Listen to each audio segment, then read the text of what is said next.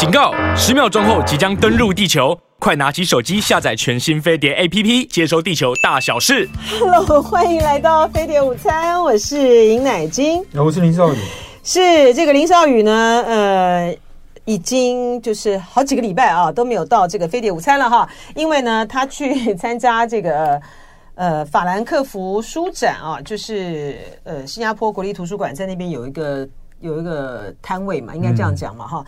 然后另外呢，到这个英国呢去看那个优秀的在念牛津的博士班的女儿啊。好，那个呃，现在我们今天呢。呃，当然呢，还是从这个以巴冲突开始讲起啊。我们先讲这个布林肯啊，布林肯他跑了一趟这个以色列，然后呃，以色列，然后到了约旦，约旦对，然后呢，突然啊，这个在。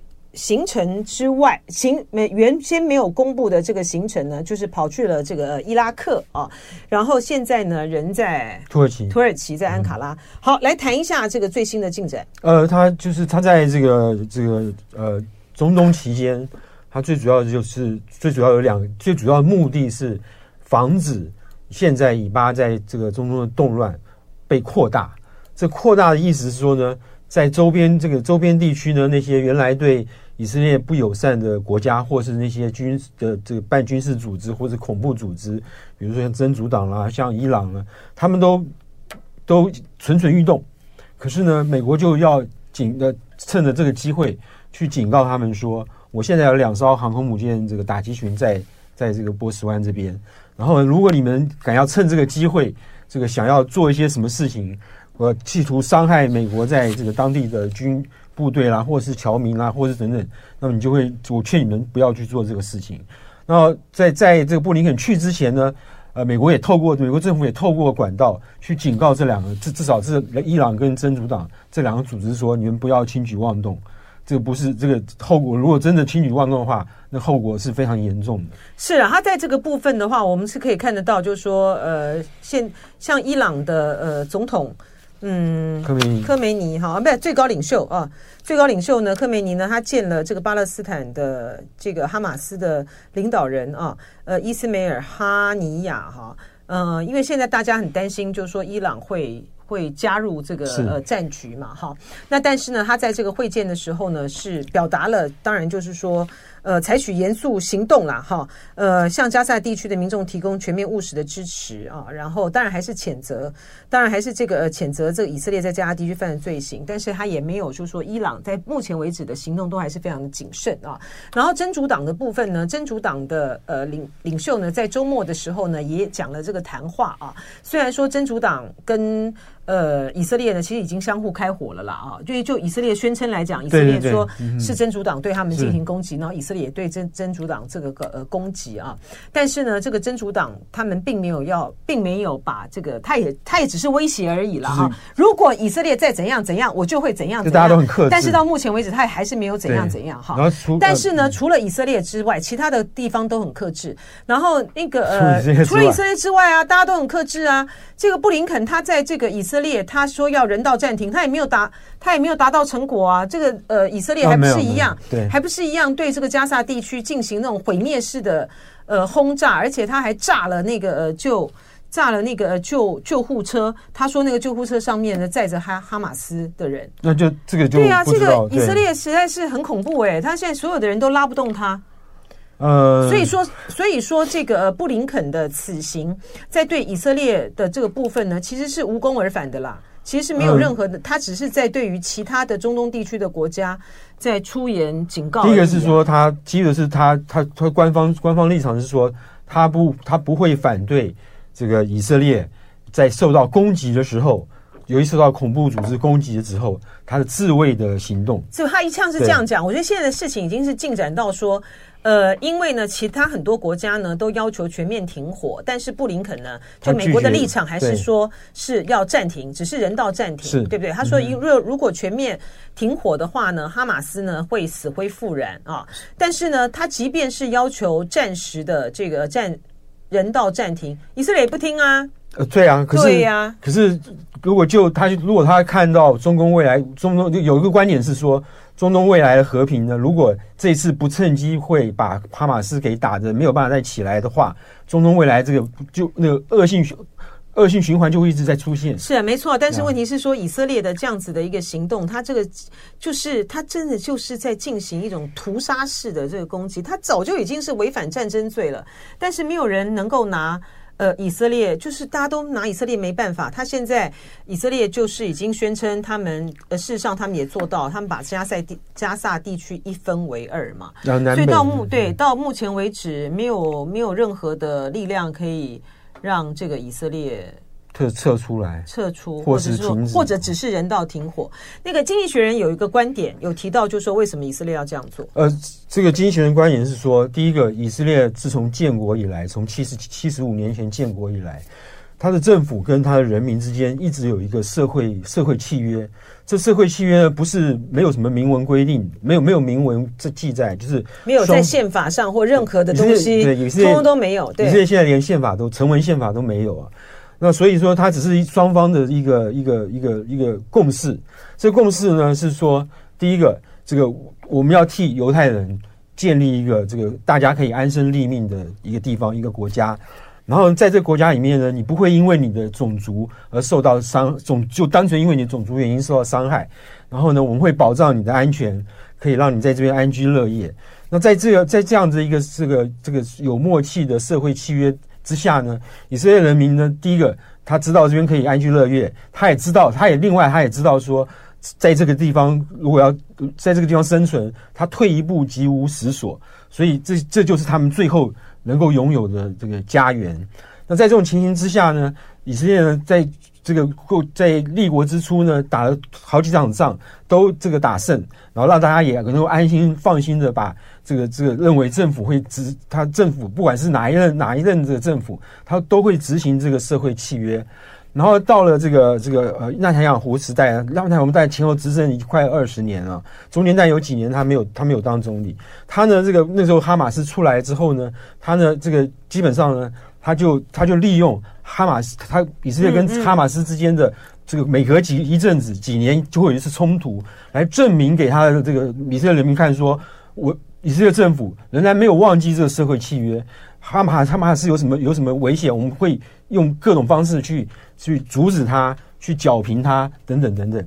可是这一次不一样，这次哈马斯的大规模攻击，让以色列军方、以色列的情报情报情报单位灰头土脸，许多以色列人就觉得说，我们政府难道已经没有办法去逐去执行这个社会社社会契约了吗？你看这次一次一次杀杀这个一。呃，哈马斯一进攻，杀死了一千多个以色列人，然后有几百个以色列人被被俘虏。然后我们这个社会契约还在，他最近很多老百姓都对都对这个呃这个纳坦雅胡或者以色列政府失去了信心。尤其是前面这个呃前面几个月的时候，呃那个纳坦雅胡想要改革司法，事实上他就是想要让这个这个实际上担负宪法责任的这个以色列大法官。大法官会议失去它失失去它原来的失去它原来功能，这点让这个然后这已经让这个以色列以色列人民感到不放心了。对对，然后再加上这一次哈马斯这个这个羞辱了以色列军方，所以呢，这个对纳塔尔胡来说，或是呃，或是说对任何以色列政府来说，他要去修补这个社会契约，他就必须要这个证明对证明给这个这个以色列人民看，说我仍然这个有能力去执行我当初跟你们。跟跟人民建立起这个社会契约关系，所以说你的意思就是说，他就不管任何的呃人道的问题，呃，对对他来说，加沙地区来伤害，对，对这个是我们都知道的。对对他来说，对他来说，哈马斯明明知道说，这个他如果这样大规模进攻，会有很多的这个巴勒斯坦人死死伤。那么他还是这样做。对，那经济学人这个观点的意思到底是什么？意思就是说，他只是跟大家说明说，对，意思就是说，今天以色列今天会采取这样的行动，是因为他跟换句话说，人民的社会契约。换句话说，你你今天如果这个大全面停火的话，你等于是这个让这个未来长远的和平失去这个机会，失去了长远和平的机会了。那现在的现在的人道危机怎么？现在不是人道危机，现在人道灾难怎么办呢？他经济学人有讲吗？有啊，他也就是说，第一个他要，第一个就是纳坦雅胡必须下台，要换一个人重新提出一套新的这个以色列政府跟人民的社会社会契约是什么？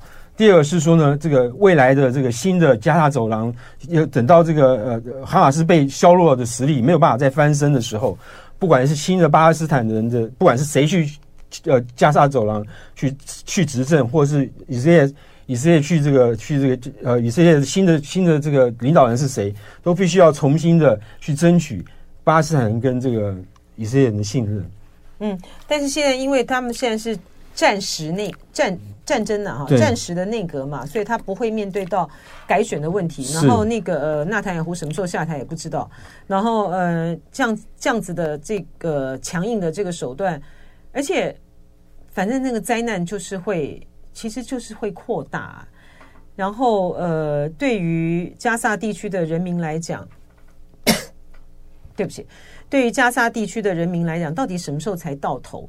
因为他要定他定义的这个哈马斯要被消灭的这个目标，我觉得是非常不切实际的哈。今天呢，你对这个加沙地区进行这种无差别式的大轰炸，然后呢，你你轰炸医院，你轰炸这个救护车，你轰炸医院死了多少人？然后你你你说你里面有一个哈马斯的什么领袖，嗯、对不对？然后你去轰炸，你去那个你去炸。那个救护车，然后你说，因为他载运，他载运，嗯哼，里面载运藏的这个是哈马斯，然后你要怎么样，怎么样，如何的去定义说哈马斯被消灭？我觉得这个是，这个是一个很，这个是一个很不容易达成的一个军事目标啊。那你现在是怎样？你现在是，你现在是怎么样？你现在是要伊朗把哈马斯交出来吗？他也不可能啊。所以这个灾难要如何的，如何的才能够？才能够有到头的一天呢？对，然后那个呃，就是现在因为蓝白合的话题很热嘛，那所以呢，网友的这个留言呢，还是在聊这个啊。那转身有天堂问说，哎，为什么国民党不开除邱毅、蔡正元？他们还是国民党员，一直在捧科骂国民党啊。呃，邱毅不是国民党了，他不是国民党，他上一次立委选举的时候，他是挂新党的不分区第一名啊。那蔡正元呢？诶，因为我真的不确定蔡正元还是不是国民党。我刚刚看那个维基百科是，他是说他是这个国民党籍啦。但是我觉得就是说，就算他是国民党员，他还是一样可以那个啊，他还是一样可以可以这个支持柯文哲，然后批评侯友谊的啊。他还是他有他的言论立场嘛。那他在上礼拜的时候呢，蔡正元他在脸书上面 PO 了一篇说这个呃。因为他说金普聪有个小手段，媒体传来消息，因为侯办和金普聪施加压压力，要求不要邀请蔡正元上电视谈论大选，因为蔡正元强烈主张蓝白合，尤其主张柯侯配才能击败赖清德。哈，然后他就巴拉巴拉写了，他就讲的说，这个呃。蔡正元笑着回应：“尊重媒体的为难和压力，不是上不上媒体都无所谓，因为蔡正元不靠这个过生活啊。现在中间我略掉了啊。现在侯友谊和金普聪玩呃施压媒体，少邀蔡正元谈选举，不是什么大事，只是国民党以后有什么立场，指责民进党媒体写得很对。我看到蔡正元的这篇脸书之后呢，礼拜四嘛，我就立刻邀他礼拜五 上这个飞碟午餐，然后他就说：哎，因为那个呃礼。”刚好，因为他礼拜五呢，他去上这个凤馨跟香龙哈，在雅虎的，是叫什么？风向楼向风向龙凤配吧，所以就不能来。对啊，所以这什么什么玩意儿啊？我最受不了这种，就是说拿这个广告啊，拿什么东西来去施压媒体，说这个可以上，这个不能上的，这简直是开玩笑嘛！哈，好，我们先讲到这个里啊。那个呃，其他的蓝白河的问题，呃，再说吧。我们今天还是赶快的来。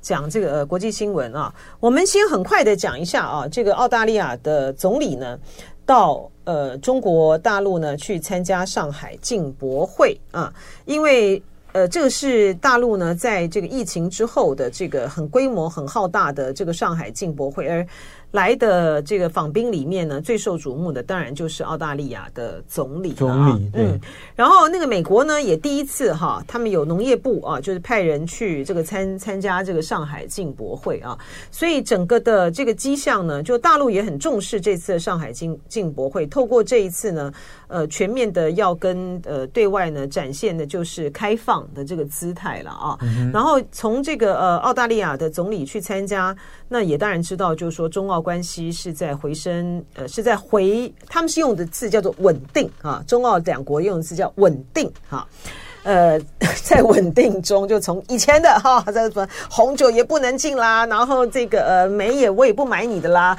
然后还抓你的这个呃记者啦哈等等之类的啊，现在都已经在全面的回复。可是因为以前的那些因素都消失了，嗯、以前这个呃北京之所以要惩罚澳洲政府，是因为他。去主张这个要追查新冠疫情、新冠疫情的源头啦，对，等等等等这些事情，已经很久没有听到澳洲政府在谈在谈这些事情了。那这个最主要原因消失之后呢，当然后面有一些事情是北京政府会也许会在意的，比如说他他去跟美国搞那个 AUKUS 啊，帮去造这个核潜舰啊，等等等等。不过那个是属于那个是长长期长期的问题，在短期战略的问题，对，对战略的问题，这跟这个这个做生意。或是澳洲去投资，你可以把它当成是两件事情来来来看待。所以北京毕竟北京现在还需要外来投资，也急需这个外国的直接投资。那澳洲在这个时候进来，澳国也很，澳洲也很需要，对，也许也需要大陆的市场。所以在这种情况之下，呃，这个这个是总理阿尔巴尼是趁着这个这个进口博览会的机会，去这个表示澳洲在做生意这方面愿意跟中国大陆政府进一步合作，是聪明的。他这个总理上台之后，他们所显示出来的对中国的呃政策，其实就在暖化中了哈，就是要从过去的这个冰点慢慢慢慢慢让他要回来。更何况，因为这个中美，这个澳洲也是都是为为美国马首是瞻了哈，那就。中美之间都已经在缓和了，有什么道理澳洲不澳洲总理不去？没错，没错，没错。我觉得这个是很重要的一个关键了啊。嗯，好，所以这个就是澳洲总理他去。我们在但澳洲未来会我们在等他等他见，未来会碰到一些其他的问题，仍然会跟北京会有一些冲突，潜在冲突。比如说，比如说他在南太平洋的，他跟南太平洋那些岛国的关系。因为澳洲向来是自视他是南太南南太平洋岛国那些小岛国的一些不是，领头羊，对领头羊，或者说我有保护你的义务。现在中国大陆的势力要进去，什么警察势力啦等等要进去了，澳洲如何去跟这个每个国家相处？说你要离中国大陆远一点，你不要这个，我还是可以这个帮助你保护你的。这个是一个，这是一个未来潜，比如说这是一个未来潜在的冲突点。哎，可是你我们这个南太平洋的这些国家啊啊。我们可以看到，呃，在这一次的有关于以巴的呃冲突里面呢，在联合国的表决啊。他们都还是跟美国站在一起啊！是啊，是啊，因为他跟美国的利益，所以美国是澳洲背后那个真正的这个老老大哥啊！对对对，所以我的意思是说，其实也这些，就美国也不用太紧张了哈。就说之前的时候，我觉得拜登对于南太这些国家真的没有很重视哎，到了呃，以看到中国的势力进去了之后呢，才对才慌忙的，就是要跟哪个建交啦，然后要跟他们开会啦，然后还是有些人又不去。去嘛哈，所以那个美国就很紧张。可是你在这种这么关键的问题上，你看到这些人都投票支持，我觉得那个小国小国实在也难为了。他他也没什么筹码，对不对？他只能叫一叫而已。对对，而且然后呢，这些国家还是跟着美国走嘛。哎，在这么重大的议题上面，还是跟着这个美国走。其实美国也不用太担心了。我觉得他们担心一点是是对大家都好。然后我觉得大陆也比较务实一点了。大陆现在呢，他。在对于南泰的这个部分的贷款，前两天我看我注意到一个新闻，他们就是讲到说，以后对于南泰的这些国家的这个贷款，他们会以邦交国为主。啊，OK，对，会以他们的邦交国为，就中国的邦交国为主，不要。那你也就不要再动我们的 邦交国，而且也比较实际。还有我都不知道，而且比较比较实际，你知道吗？对对对啊，就是两边那边呃，澳洲加上这个美国，然后两边抢抢抢抢抢，其实呢，这样的结果呢，就会重演。现在现在在非洲已经不发生这个问题了，就会比较上世纪的时候，嗯，就是台湾跟这个呃大陆在那边去抢这个非洲的邦交国的时候，常常都会。就是让这些国家，对这样国家就两边拿钱嘛。嗯现在在，因为台湾现在真的是就各方面来讲，我们的实力已经是差很多了。就是说我们的没有没有办法有那么多钱，嗯，就是我们的国家没没没这么多的钱，没那么多资源，对。然后再加上美国自己也凄也也是蛮凄惨的，所以说呢，我们以前在中美洲。也是这样子玩，南太平洋对，都是这样，非洲都是这样玩，对啊。但但我觉得中国这样子比较务实，因为中国自己也面对很多问题嘛，不是吗？何必这么大撒钱呢？对啊。不，另外一方面，中国也撒出去很多钱，已经撒了很多啦。对，所以我刚刚讲说，现在比较务实一点嘛，在南太里面，你以这个援助邦交国为主，中国大陆有不少知识分子，过过去曾经这个对于习近平大撒钱这件事情非常非常有意见。当然说那些都是人民辛苦起来攒起来的钱。你怎么可以就是这样出去这种这种没有目的的，或是没有没有绩效评估的，就这样去去去去花那个钱？对，但是，这，话讲的不见得是真正，因为不见得是正确。这是实在的啊。对，一方面实在，一方面他这个一个有国家有钱去帮助别人，基本上也是一个可以要做的事情。对了，对，但是说你还是要是要计划，要量力而为啦，而且要很重要，就是说这些钱不要就是撒在这个政客的这个口袋里面去了啊！而且大陆现在自己也面对。他的那个，他的这个内部的这些地方债啊，各方面这个债，他那个地方债是，所以说我就说，就总体的形式来讲，他呃以援助他们自己的这个邦交国南泰这个为主，我觉得这是务实的。好，我们要来讲这个呃中美啊，我们看到呃王毅去呃华府。华府访问啊，然后呢，现在呢就是朝着这个习近平跟那个拜登呢。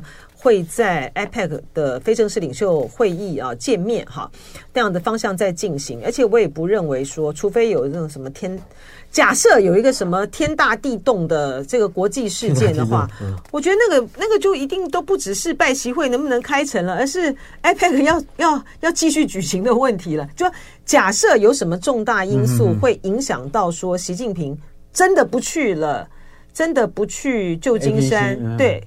的话，那我觉得那个那件事情一定是大到连 APEC 的峰会都可能都可能要延后了。我、嗯、所以我觉得他一定会去的啦。呃，看目前看起来会他一定会去啊。对啊，现在这两边的在会前之会前的这些就好几方面的磋商都在热烈进行中。那今天开始，今天星期一，今天开始中中美两国就要对于军控，就是核武器的扩散问题展开磋商。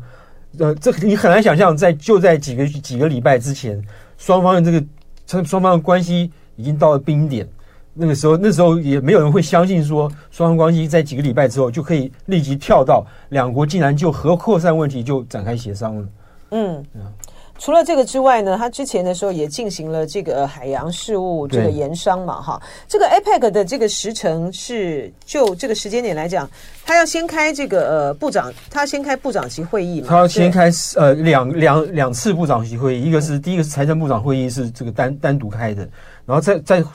接下来是开这个部长级会议，对，部长级会议就是外交啦，外长，外长跟会会台湾没有办法，台湾外长没有办法参加了，对对对。然后之后呢，再就是非正式的领袖会议，对，那也是分两天的时间，对。然后就在这个时间点上，在这个时辰点上的时候呢，因为那个呃。财政部长，美国财政部长耶伦，他有强调，就是因为他们马上就要开财长会议了嘛，啊、嗯，他有强调，就是说，呃，中美之间呢，不会脱钩，呃，不会脱钩，哈，这个当然是一定的这个论调啊。不过呢，就今年的这个呃。APEC 的财政部长会议、部长会议，还有非正式领袖会议，他们会不会发表共同宣言？共同宣言里面的用词的这个重点，应该还是在以巴的问题上面，对对，或是这个乌克兰乌克兰战争也也可能会还是会再带进去，因为毕竟这是一个还没有结束的问题嘛。对，去年的这个 APEC 峰会的时候呢，呃，还是视讯吧。还是视讯，还是视讯嘛？因为在疫情在疫情期间嘛，啊，那今年呢，等于是疫后的呃实体会议啊，而且特别呢，在这一次的 APEC 非正式领袖会议，虽然说所有的焦点呢都摆在这个西拜的呃场边会哈，但是呢，这个是在以巴这个冲突之后呢，拜登呢第一次要面对呢全世界呢最大的这个、呃、穆斯林呃国家啊，就是印尼，嗯，好，还有一个就是马来西亚，哈。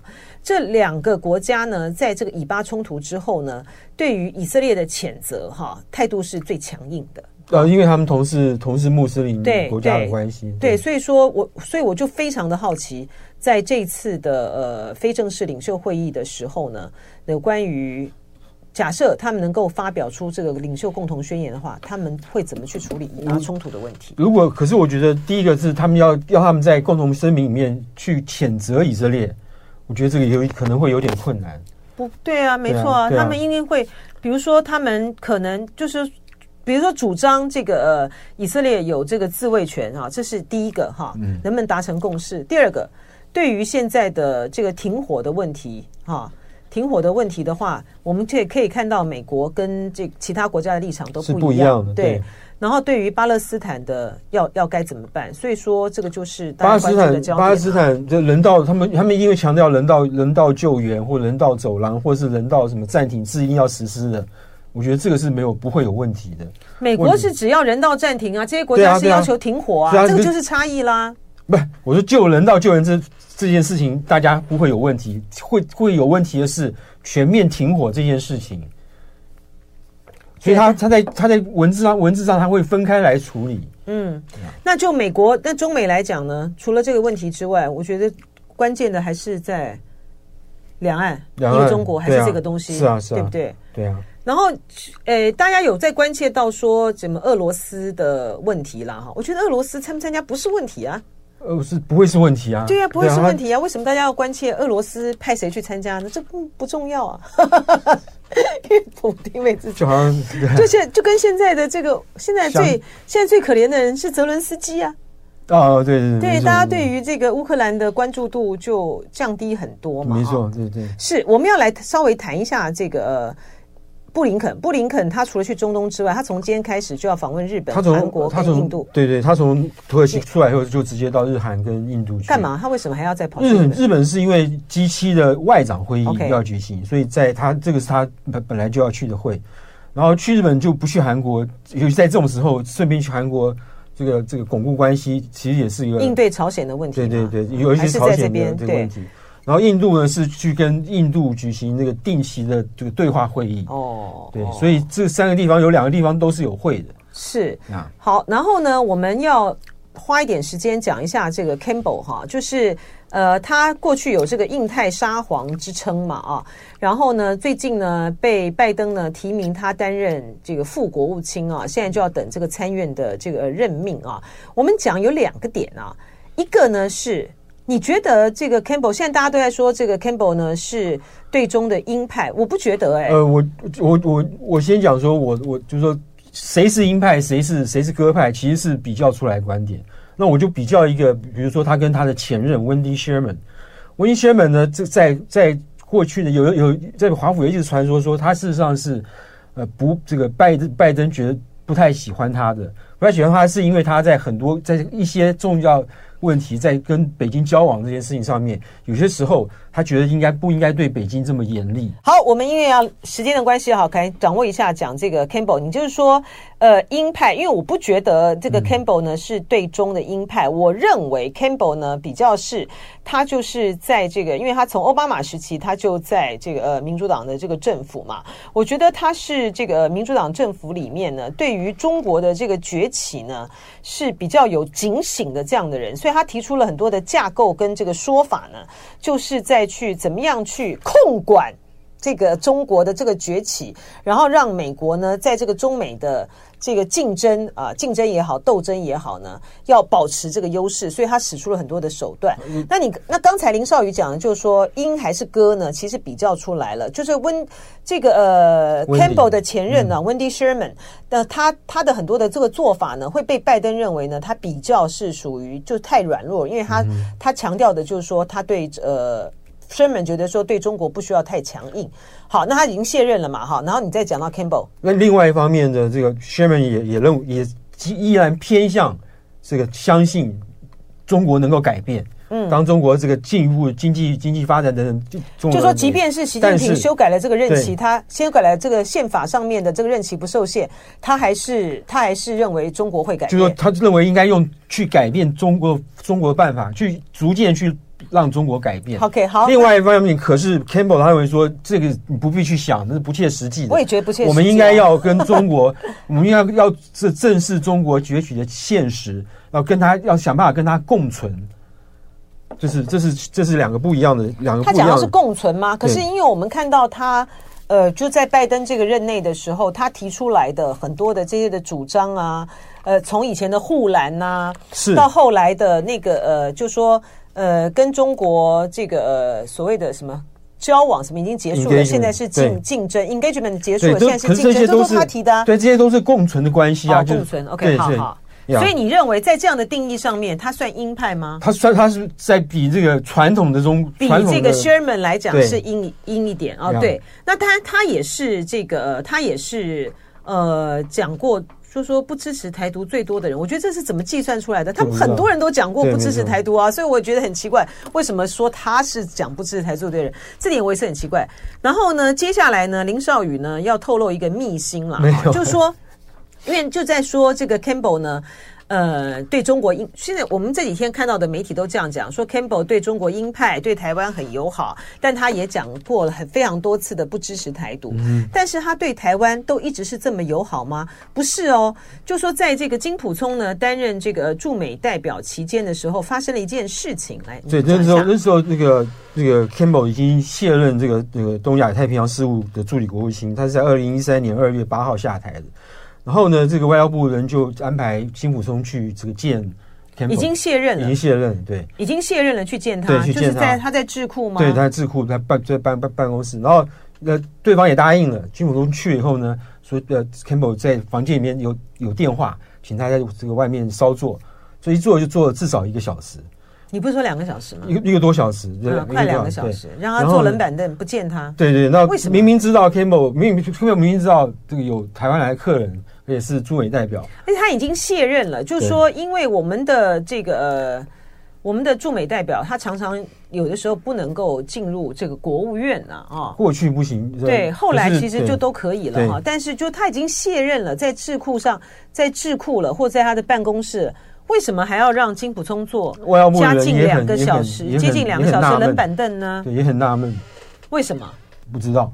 对，哎呀，你为什么讲话那么保守呢？你应该要讲出来啊！这个我有一个原因，可能是你讲出来啊。有一个原因是 Campbell 对于马马政府的这个大陆政策是有一些这个怀疑的。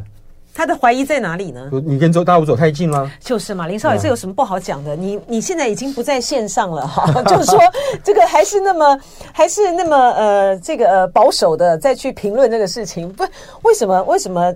你就可以把它讲出来，所以说这个这这个代表了什么样的一个态度？我觉得这个很很关键了哈，这个就代表了是美国政府的一贯的态度嘛，就说他既希望你跟大陆，你在跟大陆的交往的时候、相处的时候，呃，比如说你你既不要，你既不能像陈水扁一样，或者是现在的赖清德一样。成为中美关系之中的麻烦制造者，所以他要约束你。对，但是呢，他又不希望你跟你跟嗯大陆走得太近。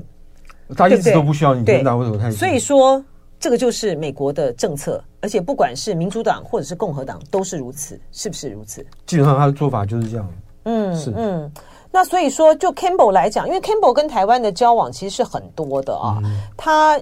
他之前的时候呢，在蔡英文二零一六年那一次的时候啊，当选那一次的时候，呃，蔡英文一当选，其实美国呢就在呃开始施展他的控管外交，所以他派了好像是布林肯吧，到到北京去，然后到台湾来的呢，就是现在的这个 CIA 的这个局长 Burns 啊，对。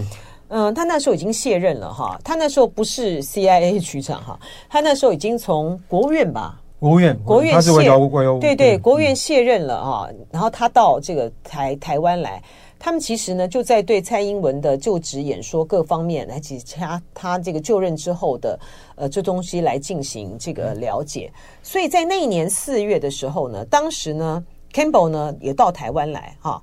到台湾来的时候，呃，他就说，呃，根根据他接触这个蔡英文啊什么的这些的，以及未来执政团队的结果，他对于未来的两岸关系的走向呢，其实没有那么的悲观啊、他觉得还 OK 的。我我是之前有查过了啦，哈。重点在于什么？就在于是说那个时候他们就对于蔡英文的就职演说。有很多的，因为美国就在居中穿梭嘛，所以说大陆也知道了，这个美国也知道了哈，所以说为什么蔡英文那天早上一发表了演说之后，呃，北京的的第一个反应是北中南的三位学者啊，很重量级的学者都觉得蔡英文过关了，是到了下午的时候才转变了，变成说是未完成的答卷嘛，哈，是，所以说我觉得他他。让金普聪坐两个小时的这个接近两个小时的冷板凳，这个很有意思啊、哦。这个就是透露出来，美国再去看待现在的，呃，就美国看待台湾在中美关系中扮演的角色都一直没有变，对不对？嗯嗯。所以你怎么看那个 Rosenberg 这次来讲这个呃，说讲了好几次不支持台独，以及习近平跟这个拜登在在旧金山会面的时候，对于台湾问题，他们还要再控管什么？我就觉得立场不都挑明了吗？Rosenberg 当然是，当然是这次要让，就是让旧金山的时候，习近平可以放心啊。对对啊，这个这个很明显的、啊。就是说，这个而且很重要的，就是说，他们在这个呃，拜登跟习近平在这个旧金山，在这个会晤，有关于台湾的这个部分的问题，为什么表述？我觉得还能再怎么控管啊？呃，他就是中国是这个呃，台湾问题是中国的核心中的这个核心嘛。嗯、然后拜登呢，就再重申一次这个不支持台独了。对，没错。对呀、啊，他也不太可能会有新的想法。难道他要再去？然后他会不会是说要再去重申这个新重申克林顿的新三部吗？不会吧？那就是倒，那就是倒退好几步，倒退了耶。对，倒退很多步了。啊、嗯，对，不支持以台湾的。不不不支持台湾加入以国家为名义的什么国际组织什么什么的，就那个新三部。如果是新三部，你就、欸、如果他重申的话，就很糟了哈。那很糟，那你包括现在所有的这个台湾这跟这个国务院的跟美国政府往来，都都可以借这个都可以就叫叫暂停的，你就不能去，对不对？哪有这么严重？不是，我说今天台湾官员可以进到国务院去洽公了。这些都可以停掉了。那个不在新三部里面呢、啊？对，不是我说，如果回到那样子的情况的话，啊、对啦，就是如果回到克林顿那个时候的那个，他重申新三部就变成对，搞不好如果说蓝白不合的话呢，那个时候呢，看起来蓝看起来赖清德的这个当选呢，就是胜券在握的时候，搞不好被搞不好中国会要求美国重申新三部，会不会？如果希望，当然希望啊，可是不知道美国会不会这样做就。就不知道，就不知道。好，我们最后一点点时间啊，我们要来讲一个很有意思的话题啊。这个《经济学人》呢，这一期呢写了一篇，就是湖南卫视啊，这个湖南卫视呢，呃，做了一个节目，当这个孔夫子遇见马克思，对不对？马克思遇见孔夫子。哦，这样我倒过来了。对对对，马克思遇见孔夫子。然后呢，这个呃节目不知道大家有没有看过啊？呃，先。先讲一下啊，他这个就是因为呢，习近平呢，在二零二一年二一年的时候，第一次呢，就是在这个中央的这个会议上面提到要把这个马克思主义呢跟这个中国的传统文化结合，然后他在今年六月的时候呢，又再次的提到了这一点啊。然后湖南卫视呢是在今年九月，是不是？呃，推出了五集，今年九月开始推出了五集。我再我不要再讲错了，当当马克思遇见。孔夫子，孔夫子的这个节目，他这个一次好像是半小时的节目啊，他有那个呃，有这个。有有影片啊，然后那个影片呢，就影片跟这个现场的现场的讨论呢是串接的。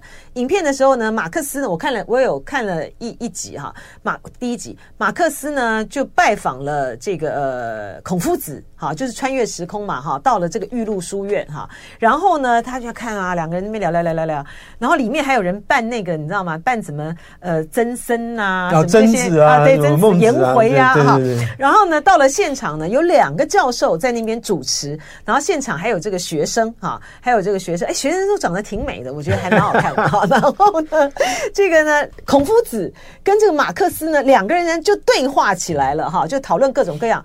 我们放一段哈，我今天把它挑出来的，呃，在这个当马克思遇见孔夫子这个节目里面呢，你现在一开始听到的呢，就是马克思的讲话。马克思就说：“我主张是阶级，这蛮有意思的，放一下。”我的学说立足点是阶级，而你们似乎没有这个说法。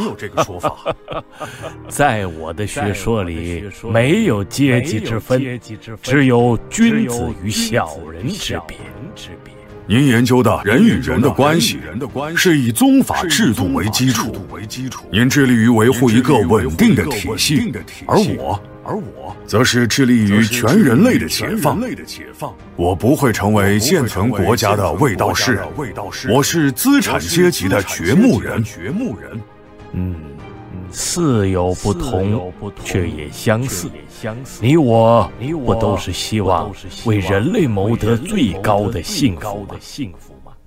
好啊，这个就是我觉得我剪的，我挑出来的这一段，我觉得还蛮有代表性的了哈。就两个人的这样这个对话，在这个当马克思遇见孔夫子这个节目里面。好，《经济学人》的评论是什么？三十秒。这这三十秒，而且他他最后这个第五集最后面，他还讲到这个这个有个学生就问他说呢，这个中国中国应该如何回应西方国家阻碍跟他两两岸统一这件事情？然后孔子人。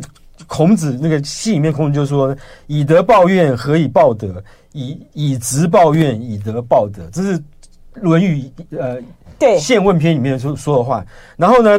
在场那个这个有一个这个中这个两个教授，有一个中国政法大学马克思主义学院副教授郭基成解释说，什么叫做以直抱怨？十十秒，就是说在面临不公平的时候，他必须要让霸凌的人付出代价。哦、霸凌人就是美国嘛，西方国家嘛，意思、哦、说不惜一战的意思。哦，是真的这个意思。是啊，是啊。然后他这还没有意思。我们时间到了，谢谢少宇喽，拜拜。